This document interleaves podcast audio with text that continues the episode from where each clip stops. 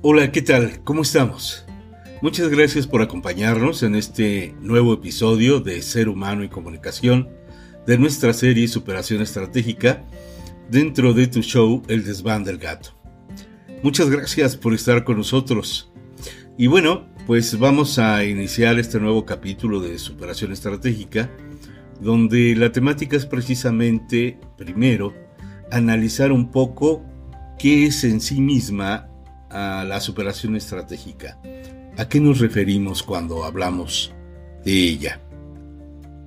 Si revisamos los vocablos tal cual cada uno de ellos, apreciamos de inmediato que tienen un significado bastante claro. Siempre vamos a estar en busca de una superación. Quizá deberíamos, ¿cierto?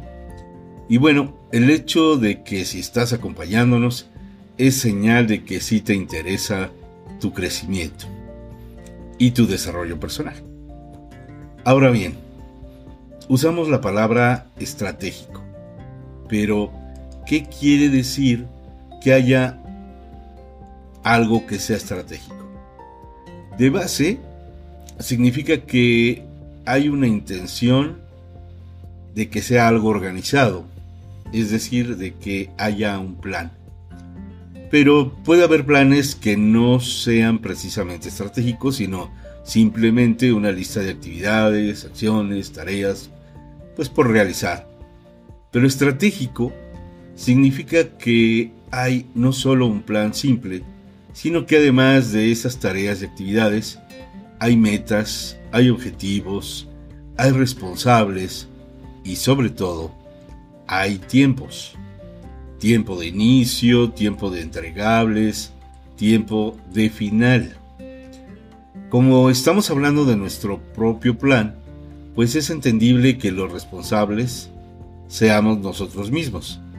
Sin embargo, iremos encontrando algunas cuestiones o situaciones que quizá pongamos en otras manos y por tanto en donde los responsables serán a su vez otras personas como el hecho de tomar alguna capacitación o certificación en particular, ¿verdad? Y ahí habría que ajustar incluso los tiempos también en un momento dado. Pero bueno, es importante que lo vayamos contemplando, pero no te preocupes, no es que lo vayamos a hacer ahora o de un solo golpe, es simple y sencillamente irnos ubicando, irnos contextualizando, como dicen por ahí. Entonces, decíamos también de la superación, ¿verdad?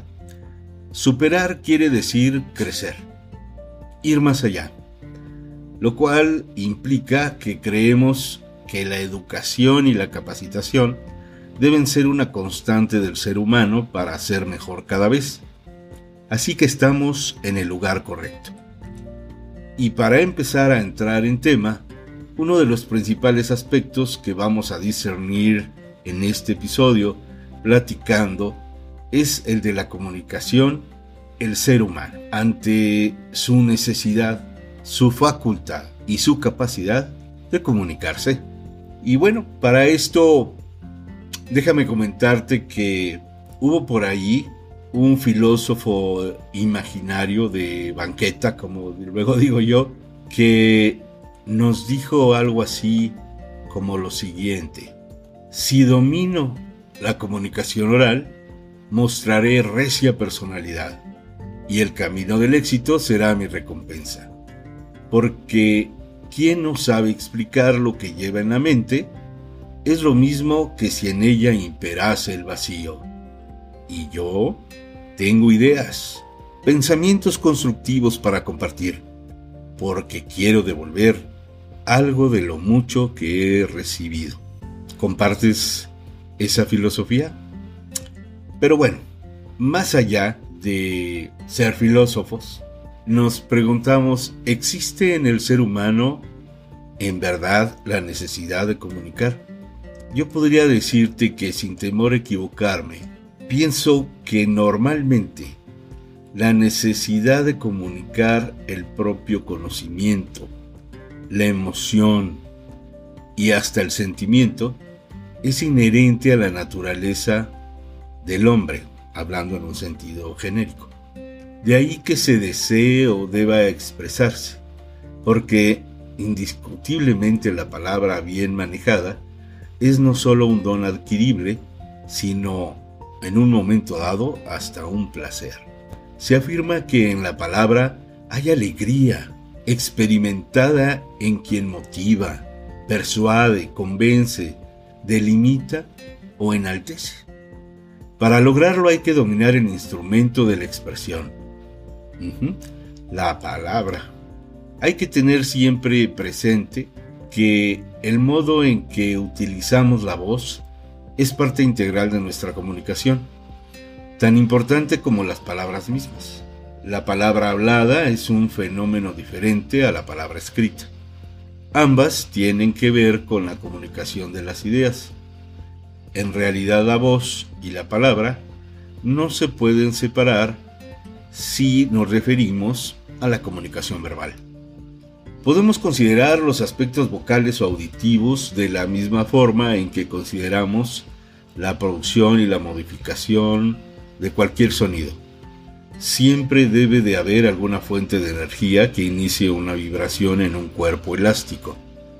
Esta vibración produce el sonido, el cual cuando se modifica y se amplifica, crea todos los efectos de que la voz es capaz. La investigación intensiva de estos aspectos de la voz es en realidad todo un estudio que requiere muchos años de dedicación. ¿eh? Sabemos que hay eh, profesiones que se dedican incluso, incluso a esto. Pero, ¿qué es el sonido y la fonación, mejor conocida como la emisión de la voz? Si nos pasamos los dedos por la garganta, nos damos cuenta que en su parte media existe una pequeña prominencia a la que conocemos comúnmente como la manzana de Adán en los hombres, ¿verdad? Porque en las mujeres pues podría ser la manzana de Eva. Ah, chiste malo, como dicen por ahí, ¿no? En fin, esta prominencia es una parte de la laringe, la cual es el órgano más importante en la producción de la voz aunque también tiene otras funciones, digamos, fisiológicas, que bueno, no vamos a tocar en nuestra charla de hoy. La laringe contiene dos estrechos tendones llamados cuerdas vocales. A través de la operación de un cierto número de músculos de la laringe, estas cuerdas vocales se pueden unir o separar en uno de sus extremos, formando una especie de V, cuyo vértice apunta hacia la manzana de Adán. Las cuerdas vocales también se pueden tensar y relajar e incluso pueden vibrar parcialmente. Obviamente, ni siquiera estamos conscientes de estos movimientos ni podemos controlarlos en forma aislada, pero sí podemos sentir y escuchar sus efectos, los cuales podemos controlar, eh, perdón, si controlamos los mecanismos que los producen. Imaginemos que las cuerdas vocales se pueden hacer vibrar de la misma manera en que un trompetista hace vibrar sus labios sobre la boquilla del instrumento. Esta oscilación de las cuerdas vocales establece a su vez una vibración en las cavidades que quedan entre ella y los labios del que habla, y con esto, por increíble que parezca, se pueden producir diversos sonidos específicos. Por medio de la tensión y relajamiento de las cuerdas vocales, y variando la presión del aliento y los movimientos de los diversos órganos de la boca y de la garganta, lengua, labios, paladar, mandíbula inferior y hasta los dientes. Este sonido se puede modificar, cambiar, aumentar o disminuir y transformar en cualquiera de los diferentes sonidos que modulamos diariamente. En la formación de las palabras estos sonidos se combinan en multitud de maneras, dándonos un vocabulario de cientos de miles de palabras sin agotar todas las posibles combinaciones. Claro, también depende de reglas eh, predefinidas que conocemos como idioma o lenguaje, ¿verdad? Pero bueno, además de eh, que por medio de cambios en el tono de voz, podemos producir una gran variedad de efectos que son sumamente importantes para el significado que deseamos expresar. Los tonos producidos de esta forma, independientemente de las palabras, se pueden describir en términos de cuatro atributos básicos a los que comúnmente se les conoce como calidad, fuerza, tiempo y volumen, para decirlo de una forma muy sencilla. Ahora bien, cuando hablamos, ¿hacemos modulación de la voz? ¿Tú qué piensas? Claro, ¿verdad? Así es. Y lo hacemos de manera natural la mayoría de las veces, incluso sin darnos cuenta, de acuerdo a la situación que estamos viviendo, congruente a la acción y al pensamiento. Por ejemplo, no puedes enamorar regañando y con enfado, o a la inversa, regañar con una voz melosa, dulce, terciopelada y suave, ¿verdad? Aunque existen muchos criterios, la voz para comunicar debe ser de timbre agradable, vigorosa, en su amplitud, rica en modulaciones y en concordancia con el tema que se expone, porque nada más importante después del pensamiento que entrega el comunicador que la voz con que lo comunica. Recuerda que nadie regala una piedra preciosa o una alhaja envuelta en periódico, sino que siempre se selecciona un eh, estuche que realce el mérito de la joya. Esta comparación nos precisa que la voz es el estuche y el pensamiento es la joya. Por tal razón debe estar en concordancia con nuestro mensaje. La voz pobre, chillona, apagada, disonante o querida. Empobrece el contenido de cualquier idea o pensamiento, a menos que se use con un fin determinado. Afirma el maestro Francisco Leiva que las personas que tienen voz musical reúnen tres requisitos indispensables.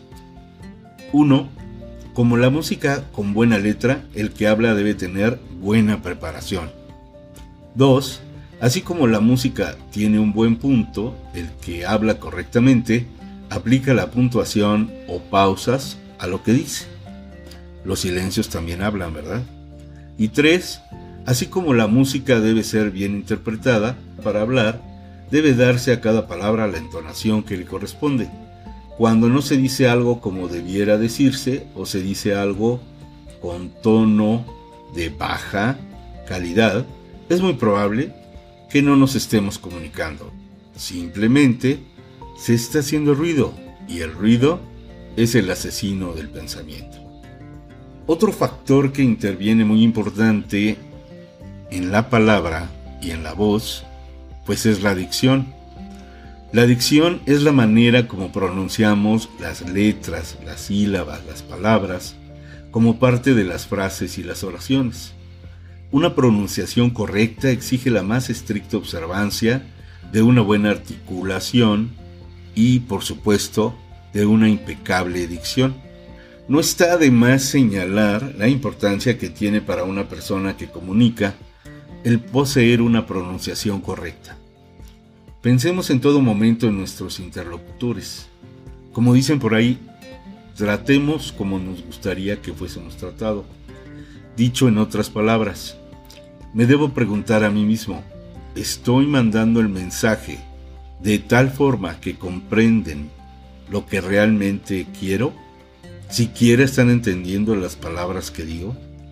Hay, hay muchas situaciones en las que estamos mandando un mensaje y creemos que están entendiendo algo cuando en realidad las personas están entendiendo otra cosa. Todos sabemos que para facilitar y entrenar la correcta pronunciación de los sonidos, cuando estamos hablando de dicción, sabemos que se han construido frases ingeniosas, útiles, como práctica precisamente de esa dicción. De entre ellas destacan los que conocemos como los famosos trabalenguas, que presentan una difícil combinación de fonemas o de eh, varias pronunciaciones semejantes que tienden a confundir lo que se está diciendo. Y todo esto pues tiene el objeto o el objetivo de obligar a la lengua y demás órganos de la fonación a desempeñarse con toda corrección en medio de cualquier dificultad. Generalmente, pues consisten en rápidos cambios de una u otra posición. Entonces, la distribución también aquí de la respiración es muy importante. En el caso de un trabalenguas breve, no hay que tratar de decirlo de primer intento en una sola respiración. Hay que practicarlo, hay que partirlo, y cuando se hayan dominado lentamente los problemas de dicción, ya podemos buscar el ritmo de la frase, precisando los puntos de apoyo rítmico, es decir, algo semejante a los tiempos fuertes del compás de la música, acomodando tu respiración a todos ellos. Después, al buscar la velocidad, vas ahorrando, vas suprimiendo respiraciones intermedias hasta llegar a decir todo el texto de un solo hilo, quizá con una sola respiración, si lo haces rápido, pero siempre buscando como objeto principal la máxima precisión de la dicción, darle movimiento a tus órganos fonadores para que se entienda muy bien. Y esto es algo que podemos apreciar en muchos comunicadores que no se les entiende lo que, lo que dicen. Pero bueno, vamos ahora a recordar eh, algunos trabalenguas. ¿Qué te parece? Mira, te sugiero esto. Este ejercicio lo vamos a realizar eh, de la siguiente manera. Voy a decir un trabalenguas completo. Luego lo voy a decir por frases. Espero que intentes repetirlo siguiéndome. Vamos por frases, o sea, la vamos a partir. Y al final lo voy a leer todo completo y conforme lo voy diciendo también trata de irlo repitiendo. ¿Qué te parece el, ejercicio? ¿Mm? Tú inténtalo. Hazlo en voz alta. Diviértete un poco. Ahí va. Ese Lolo es un Lelo, le dijo la Lola a don Lalo. Pero don Lalo le dijo a la Lola, no, Lola, ese Lolo no es Lelo, es un Lulu. ¿Es un Lulu, don Lalo, ese Lolo en vez de ser Lelo? Sí, Lola, es un Lulu y no un Lelo ese Lolo, le dijo don Lalo a la Lola. ¿Qué te parece? Este es un trabalenguas eh, relativamente sencillo, precisamente que juega con el movimiento de la lengua. Te sugiero también que muevas mucho los labios. ¿eh? Diviértete, así como si estuvieras haciendo caras. Ahora vamos a decirlo por partes. Ese Lolo es un Lelo. Le dijo la Lola a don Lalo. Pero don Lalo le dijo a la Lola. No, Lola. Ese Lolo no es Lelo, es un Lulu. ¿Es un Lulu, don Lalo? ¿Es Lolo en vez de ser Lelo? Sí, Lola. Es un Lulu y no un Lelo es el Lolo, le dijo don Lalo a la Lola. Lo más o menos lo, me pudiste acompañar. Vamos a decirlo ahora un poco más de corrido. Inténtalo nuevamente. Ese Lolo es un Lelo, le dijo la Lola a don Lalo. Pero don Lalo le dijo a la Lola, no Lola, ese Lolo no es Lelo, es un Lulu. ¿Es un Lulu, don Lalo, ese Lolo en vez de ser Lelo? Sí, Lola, es un Lulu y no un Lelo, ese Lolo, le dijo don Lalo a la Lola. ¿Qué tal? ¿Cómo salió? ¿Te das cuenta que si lo partimos podemos acomodar y, practicarlo e ir pronunciando cada vez mejor? Pero además, si le damos intonación, si le damos intención, se entiende mucho mejor, ¿verdad? Ahí te lo dejo en esta grabación para que puedas eh, eh, practicarlo. Obviamente hay muchos otros trabalenguas, como esa palabra clásica de parangaricutirimícuaro, ¿verdad? Entonces es una palabra muy sencilla que quizá la primera vez que la escuchas dices, no, yo no puedo repetir eso. Parangaricutirimícuaro. Bueno, sepárala y pronúnciala por partes y luego la juntas. ¿Qué te parece? Te sugiero y diviértete con tu familia, tus seres queridos, tus amigos. Practiquen trabalenguas. Una buena dinámica de, de fin de semana. Bueno, pues ha llegado el tiempo de pausar. Terminamos este episodio Eh, no sin antes invitarte a que nos continúes escuchando, que nos sigas. Esperamos que haya sido de tu agrado, que te guste y vamos a seguir ampliando todos, todos estos temas que consideramos importantes dentro de la superación estratégica y eventualmente dentro del eh, desván del gato vamos a ir teniendo también otros tópicos. Y bueno, pues muchas gracias por habernos acompañado. Hasta el próximo episodio.